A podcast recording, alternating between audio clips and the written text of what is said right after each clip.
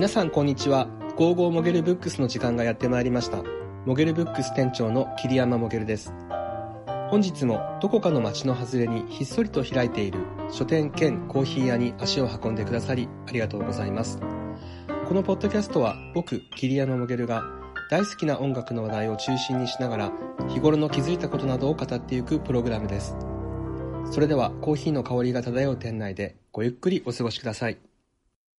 えー皆さんこんにちは。桐山モゲルのゴーゴーモゲルブックス第8回目です。ポギーとベスの流れる喫茶店で一人ワインを飲んで酔っ払ってしまった。こんなはずじゃなかった。な気分でやっていきたいと思います。えー僕はモゲルブックス店長の桐山モゲルです。そして、はい。店員兼アシスタントのタイプライターです。はい。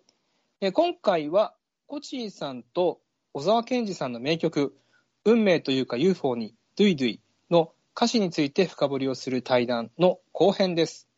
はい。では、早速、対談の後編、どうぞ。雪、町、君、もしっていう言葉遊び。ここが一番私も意味があるんかなと思って最初に。うん。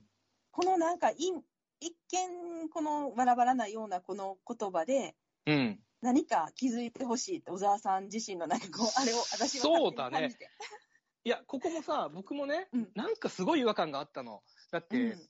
雪、町、君、もしって言葉遊びって言ってるじゃん、うん。で、まあ、おそらくこれ最後が「い」で終わるっていう、この、あの、客員を表すような表現だと思うんですよ。うん。歌詞を書くときとかに、こう、全部「い」で終わる。えっ、と、うん。例えば、ドゥイドゥイ自体がそうなってるんですよね。あの、うん。終わり、来ることのない回転体、惑星とか、あの、うん。いで終わるっていう言葉が並べられてるっていう、その歌詞の韻を踏むっていう、うん。言葉が表現ラップのね韻の感じそうそうがそう、ラップの時に特に使われる。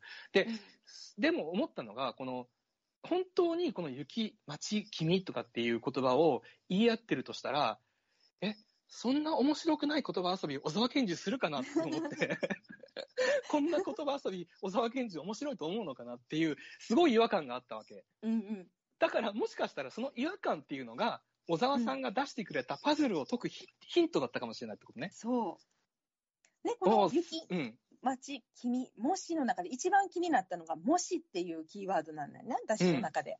うん。まだ雪、町、み君っていうのはこう単語としてあるけど、もしっていうところで終わっているっていうのが、すごい考え、もう考えに考えて。ああ、なるほどね。そこだけ名詞じゃないってことね。そうあのそこでまた、うさぎ、パチンウサギがぴょこっと出てきて、はいはい。な、ななんで、なんなんでしょうか、じゃあ、このもしは。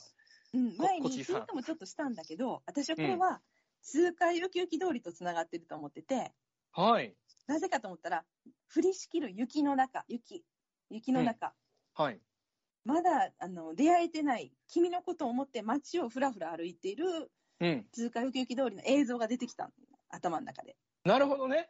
はい。うん、で、降りしきる雪の中、えっ、と、君を探して街を歩いてる、そうんの君がもしっていう意味。えっ、と、もし、でまだ出会えてないからね、この彼女とは。あこの、そうだよねウキウキ通。りはそうだよね。ウキウキ通りの歌詞は、うん、それでいつか君と僕は出会うから、だから出会えてないんですよね。そあ出会えてないのーなんかそこ結構突っ込む人いますよね。出会えてないんかいっていう う。感じで突っ込んでる表現で、この歌詞を考察してるの聞いたことあるんですけど、うん。それもまた後で出てくるんだけど、うん。でこ。の痛快ウキウキ通りに対する歌詞の考察が、なんか私的に考えたのが、プラダの靴が欲しいのから始まってて、このプラダっていうのにも意味があるのかなと思ってて、なんか当時の、なんか消費されまくってる小沢健二のこのモヤモヤを歌ってる歌だと思うんだけど、うん。このプラダの靴が欲しいのっていうのは消費される僕、当時の僕の話で、ああ、なるほど。うん。こう小沢さんが本当にやりたいことって信じることっていうのは、うん。喜びを他の誰かと分かり合う、それだけがこの世の中を熱くすると思ってるのに、この、なんていうかな、ズレうん。をすごいなんか自分の中でこう嫌だなみたいなのを感じてて、まだ出会えてないけど、本当の自分を分かってくれる君を待ち続けてる、まだ出会えてない君を待ってるっていうような、なんていうかな、うんそういう感じの、まあ、ざっくり言うとね、そういう感じ通の過ウキ歌だなと思ってウキ通りの、その歌詞の意味っていうのが、うんえっ、と、だから要は本当のことを歌ってる、この僕の歌詞が分かっってくれる人に出会いたいっていう、そういうことね。そうそうそう。うん、うん。自分が歌を歌ってやあの感じさせたいのは、喜びを他の他この世の中を熱くするっていうか、そういうことが、そういうこと自体が、あの大切なことなのにって思ってて。大切なことなのに、でも世間の評判は王子様とかって言われて、あの、本当にな、ななんていうか、あの、表面的な、あのー、華々しいスターとしか見てないというか、本当のことを書いてる歌詞を、うん、ちゃんと読んでくれる、ちゃんと分かってくれる人、えー、を僕は待ってるんだ。と出会いたいんで、まだ出会えてない。だから、そうか、まだ出会えてないっていうことを暗に歌ってるんだ。うん、え、そうすると結構この通過行き通りの歌詞も深いね。そうそう、深いと思う。私、これが一番深いんちゃうかっていうぐらい深いなと思ってんけど、降りしきる雪の中、これもまた雪出てくる。降りしきる雪の中、肝心要の夜はまだっていうフレーズがあって、うん、ここもちょっとポイントやなと思ってて。それでその後に、それでいつか君と僕は出会うからっていうのが出てきて、うん、このドゥイドゥイは、その君が出てくるうん、話じゃないかなと思って。その出会いと喜びを歌う話みたいな。なんか雪、街、君、もしって言ってるからね。そうそう。だから、通過ウキウキ通りの情景が全部そこに入ってるよね。入ってるなと思って、そのなんか4文字で通過ウキウキ通りがパッと出てきた。パッなんか、そういう感じで。あと、そうん、ドゥイドゥイの歌詞の中に、5番街、うん、深夜に下ろう。この深夜っていうのもポイントやと思ってて、うん。この歌はやっぱり、通過ウキウキ通りも深夜の話だと思う。飲みでこう、ふらふらして、ワイン飲んで、うん、寒い雪がそうだね。もうあの街に光るのはネオンサインって言ってるから、そうそううん、もう夜なのは間違いない。この2曲ともこの夜の歌で、うん、このドゥイドゥイの5番街深夜に下ってきたっていうのは、これは肝心要の夜であって、うん、なんかほんの一夜のアラビアンナイトの話でもあるのかなと思って。なるほどね。そこにつながるのか。かなって、ちょっと、これは考えすぎかもしれないけど、ちょっと面白いなと思って聞いてほしいだけなんやけど。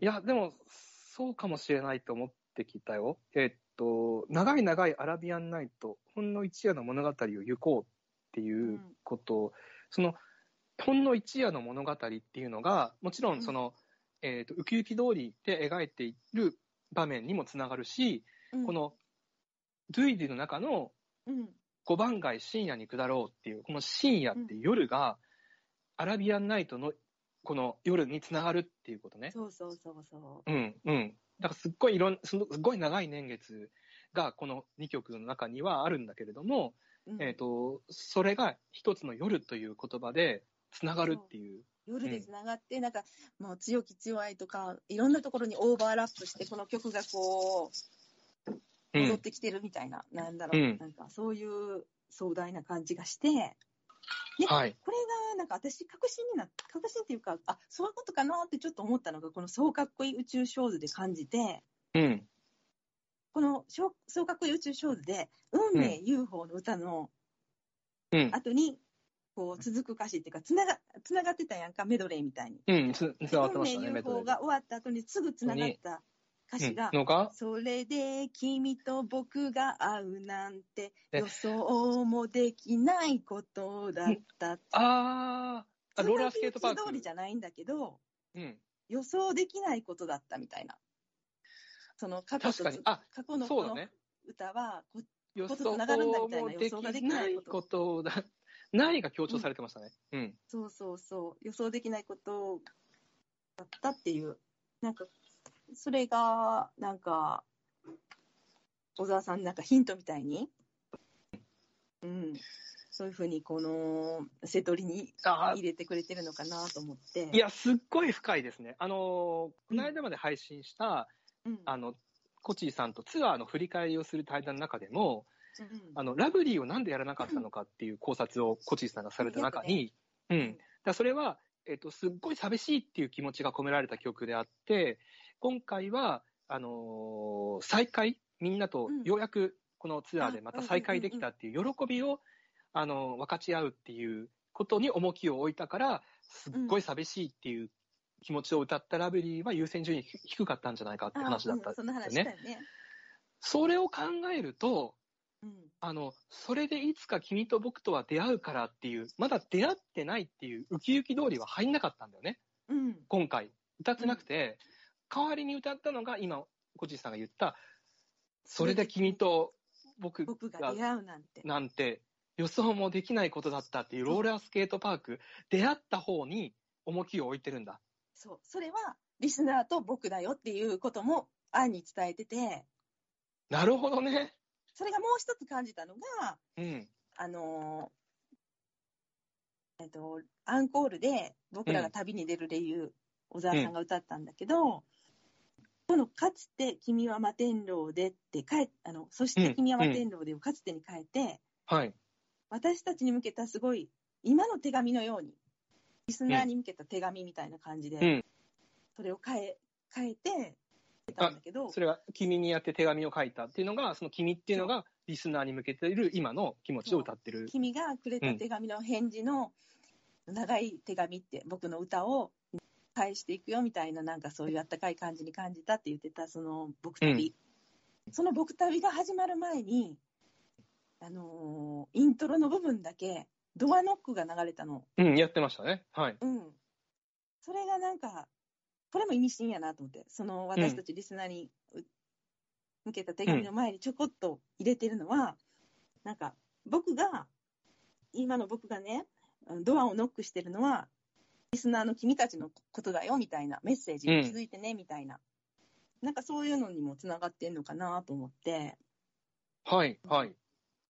だからまあこの2つがちょっと、あのーそうかっこいい宇宙で感じたヒントみたいな、うん。はい。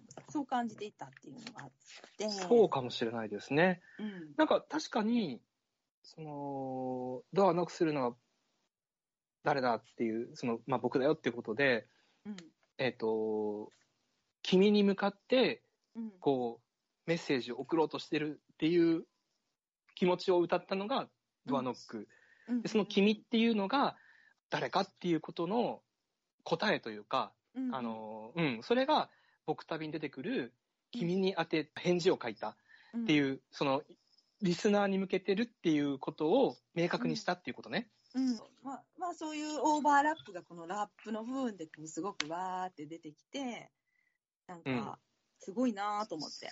あの、で今ね、、唐突に思い出したんだけど、うん。あの、フリッパーズの時にも、うん。あの、3枚目のね、うん。ドクターヘッドっていうアルバムの一番最初のドルフィンソングの中にも、真珠と眠りと向こう水を逆さに進むエピローグへ、君が分かってくれたらいいのに、いつかっていう言葉があるんですよう。ーんうん。で君が分かってくれたらいいのにっていう言葉が、フリッパーズの頃から言ってて、うん多分その君っていうのは、うんうんやっぱり僕の歌詞をちゃんと分かってくれる人っていう意味で、そうそう、リスナーに向けて言ってるんですよね。うんうんうん。ずっとね、はい。そういう過去とつながるオーバーラップの曲っていうのを踏まえてなんか小沢さんが一番、まあ、言いたいことがここにつながってたんだなと思ったのがなんか、うん。内なるエネミードラゴンに勝ち大宇宙へと手を取り飛びたいのだみたいな。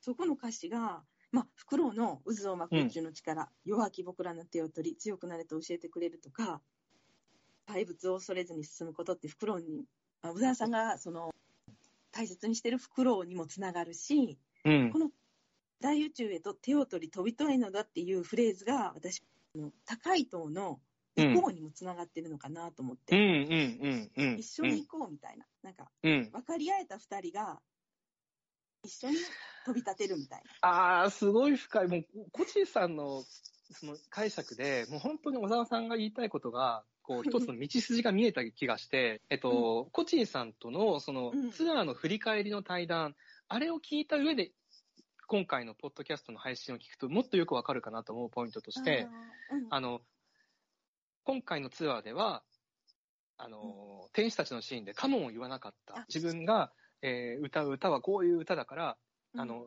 それをまず聞いてっていう意味で、うん僕のとこ来てよっていうカモン。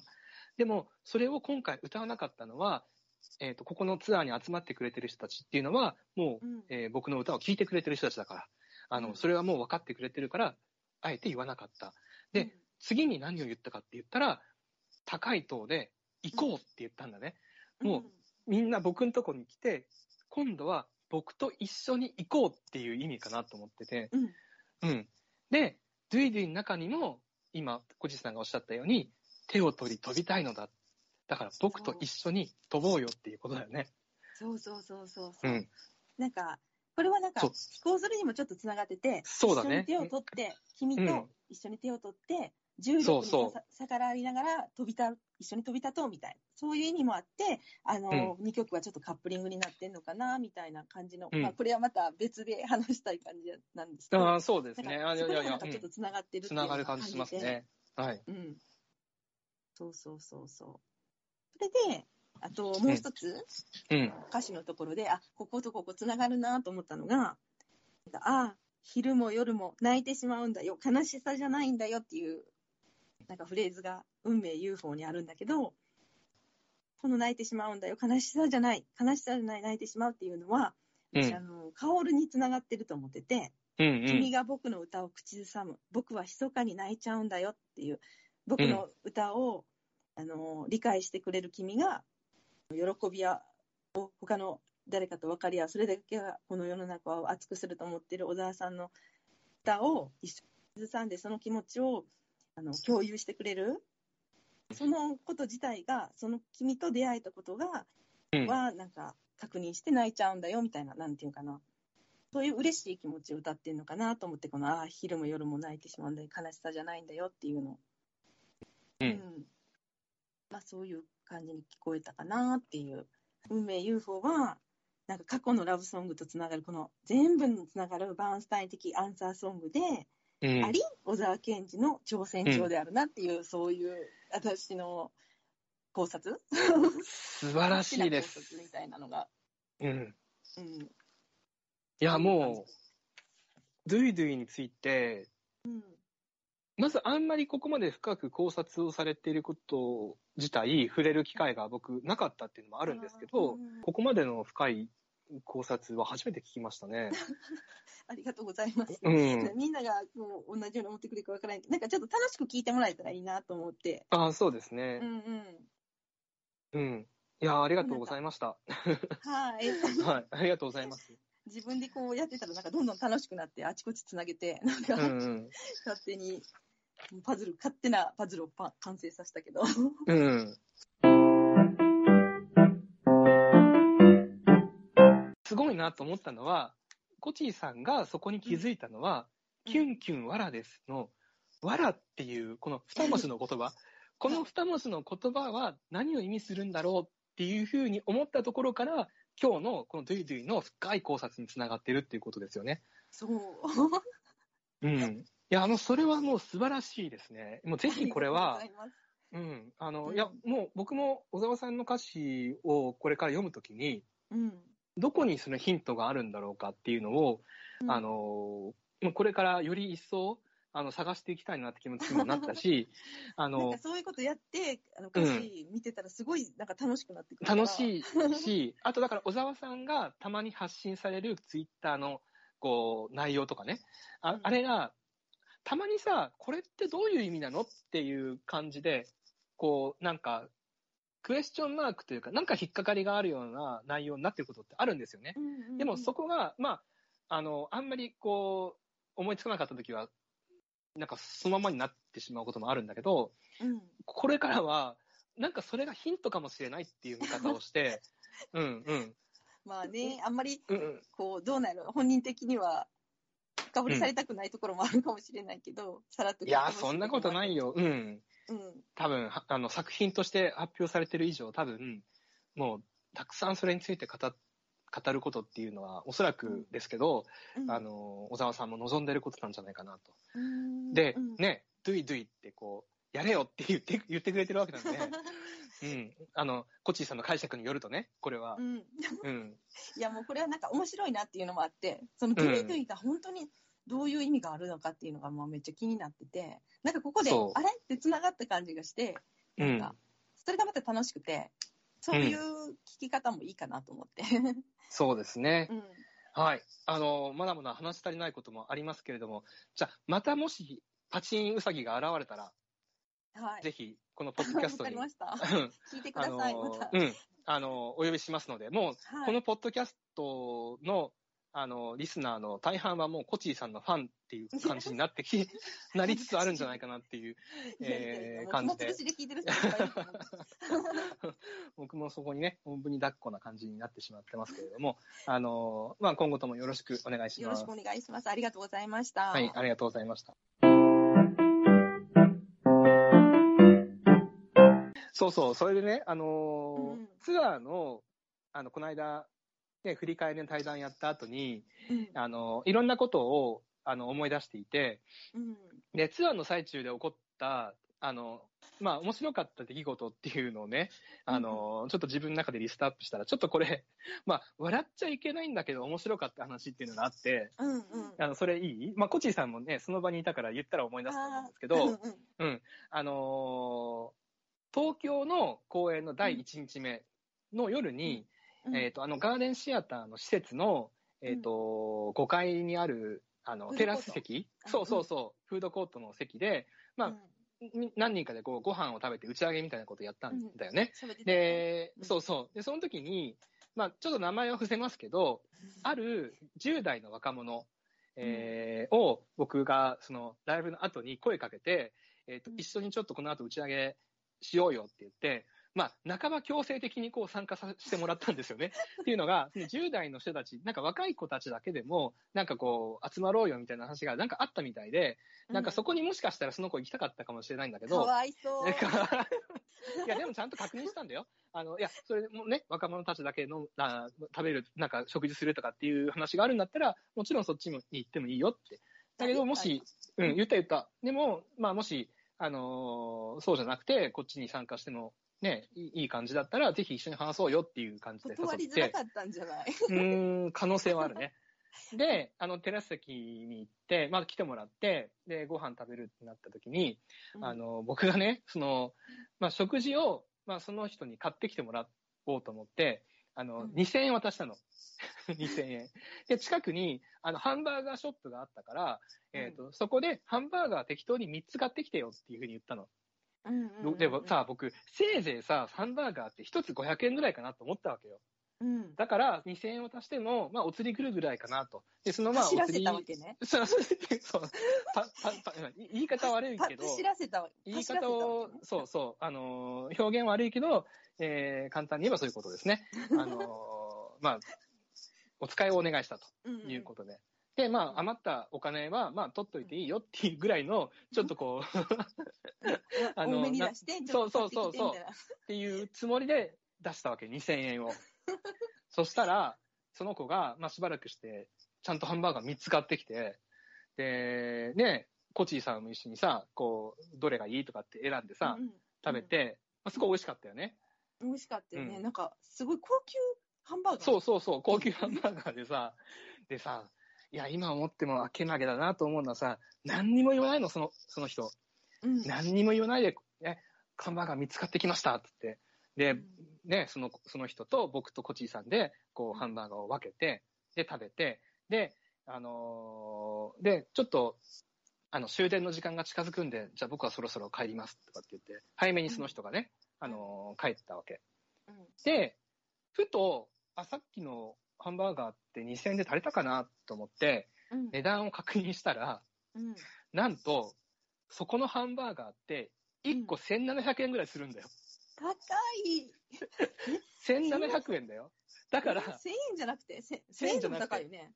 1000円でも高いでしょ？うん。だって僕500円かと思ったんだから、最初。っうん、でも、ハンバーガー3つって言ったら、まあ2000円あったら買えるかなと思うよ。て思うけど、実はうん1個しか買えない値段しか僕渡してなくって、だから2個分のハンバーガーは、その人が自分の財布から出して買ってきてくれたんだい。そうやったな。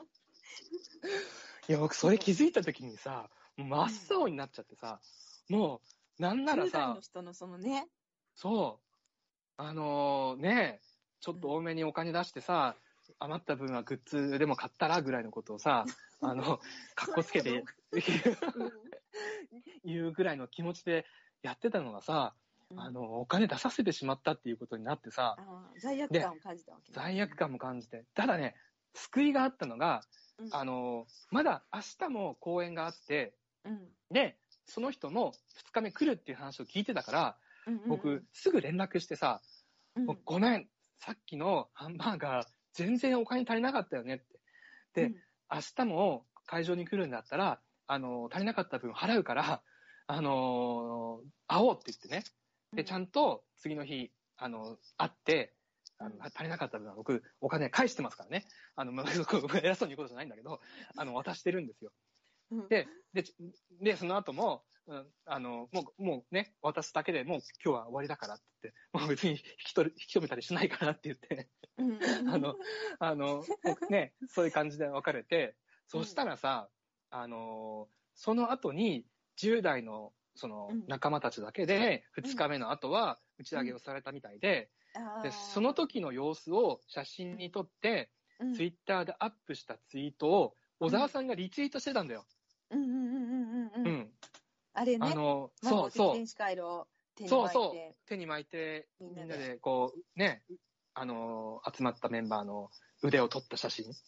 うん。うん。あれを、あの、小沢さんが見つけて、うん。えーあの、届いてますよっていう、あの、本当の心は本当の心へとっていう、ね。もう、素晴らしい内容のリツイートされてさ、いやー、で、いや、よかったねと僕も思ったし、あの、うん僕の知ってる人がそういう感じで小沢さんにリツイートされてるっていうのは、まあ、ちょっと誇らしげでもあったというかさ、うんうんあの、単に知ってるだけなんだけど、あの、別に僕が偉いわけでもなんでもないんだけど、あ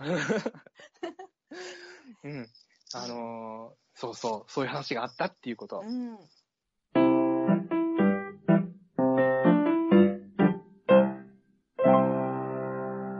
はい。対談の後編、お聞きいただきました。タイプライターさん、この対談の前編後編、聞いてみてどうでしたか？いやー、あの、本当コッチーさん再登場していただいて、すはいごい嬉しいです。まあ内容もすごい濃いですし、で、えっ、と、前回第1回目、第2回目、第3回目あったじゃないですか。はい。うん。で、あの、だんだんもう話も深くなりますし、まあ濃い内容だなって思ってて、またちょっと聞きたいなって思ってたところで、えっ、と、うん。再びね、こういったあの、コッチーさん、あの、出ていただけるってことで、えっ、と、まあ、本当にワクワクしたところなんですよね。はい。で、今回あの、えっと、小沢さんのね、あの、し新曲の方ですね、えーはいの深掘りということで、えっと、本当にあの、えっと、曲の捉え方っていうのが、あの、目から鱗っていうか、多分、桐山店長の方も、なんか、うん、そう感じたんじゃないのかなって、すごい思いました。あ、そうですね。だから、うんあの、このポッドキャストの第1回目でも、この曲について取り上げてますよね。うん。なので、それを聞いていただけると、あのーコチーさんの考察が、うんまあ、どれだけ進んでいらっしゃるかっていうのが分かるんじゃないかなっていうふうに思います。もう、うんもはや、あの第1回目を聞き直してほしくないなっていうぐらいの、うん、ない。まあまあ、あの、うんうん。ある意味で、あの、聞いた直後のフレッシュな、あの、感想が第1回目には収められているという意味で、あの、うんうん。比較するにはちょうどいいものかもしれないんですけれども、はい。はい。なんか、コチさん、すごい、あの、全身で小沢さんを受け止めてらっしゃって、だからこそこういったね、深い、なんていうか考察っていうかね、うあの、受け止め方ができるかなって、私、あの、なんか考えたのは、このパチンウサギって私には来るんでしょうかって、すごい、あの、最近思ってるんですけど、パチンウサギ来てほしいです。パチーンと、うん、なんか来てほしいなって私思います。えっと、はい。もう一つ聞きあの聞きたいことがあったんですけど、もう日常には帰れていますでしょうか？ああ、いい質問ですね。日常に帰ってますね、僕は。ライブについて感想を言い合ったりすること自体はもう日常なんですよ。で、僕は思っていて、僕は今、その、小沢健二さんの、まあ、ツアーを振り返るような対談っていうのをしていたりしますけれども、でも同時に、あの、それは仕事の合間を縫ってやっていたりするわけで、あはい。の日常の中でその小沢健二さんのことを考えているという認識をしています。いうのが答えです。すみません。ありがとうございます。よよろしいでしょうか？はい。はい。えー、桐山店長、次回の内容はいかがでしょうか？はい。次回はですね、柴田聡子さんについての話を、ポッドキャストでしてみたいというふうに思っています。はい。このポッドキャストのうん2回目か3回目の時に、はいえっ、と、今年が柴田聡子さんのデビュー10周年なんで、はいなん。かこう、ボスリスの人と語り合いたいですっていう話を、あの、収録しているんですよ。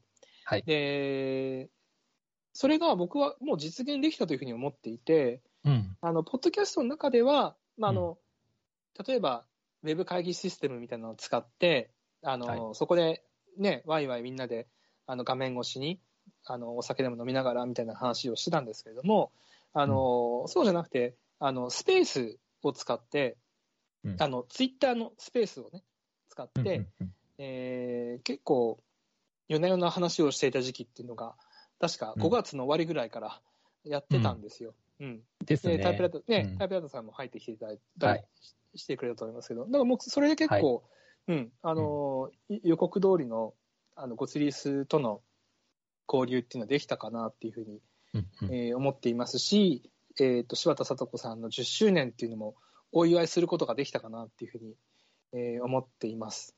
うん。うん。最近のちょっと僕の話をすると、はい。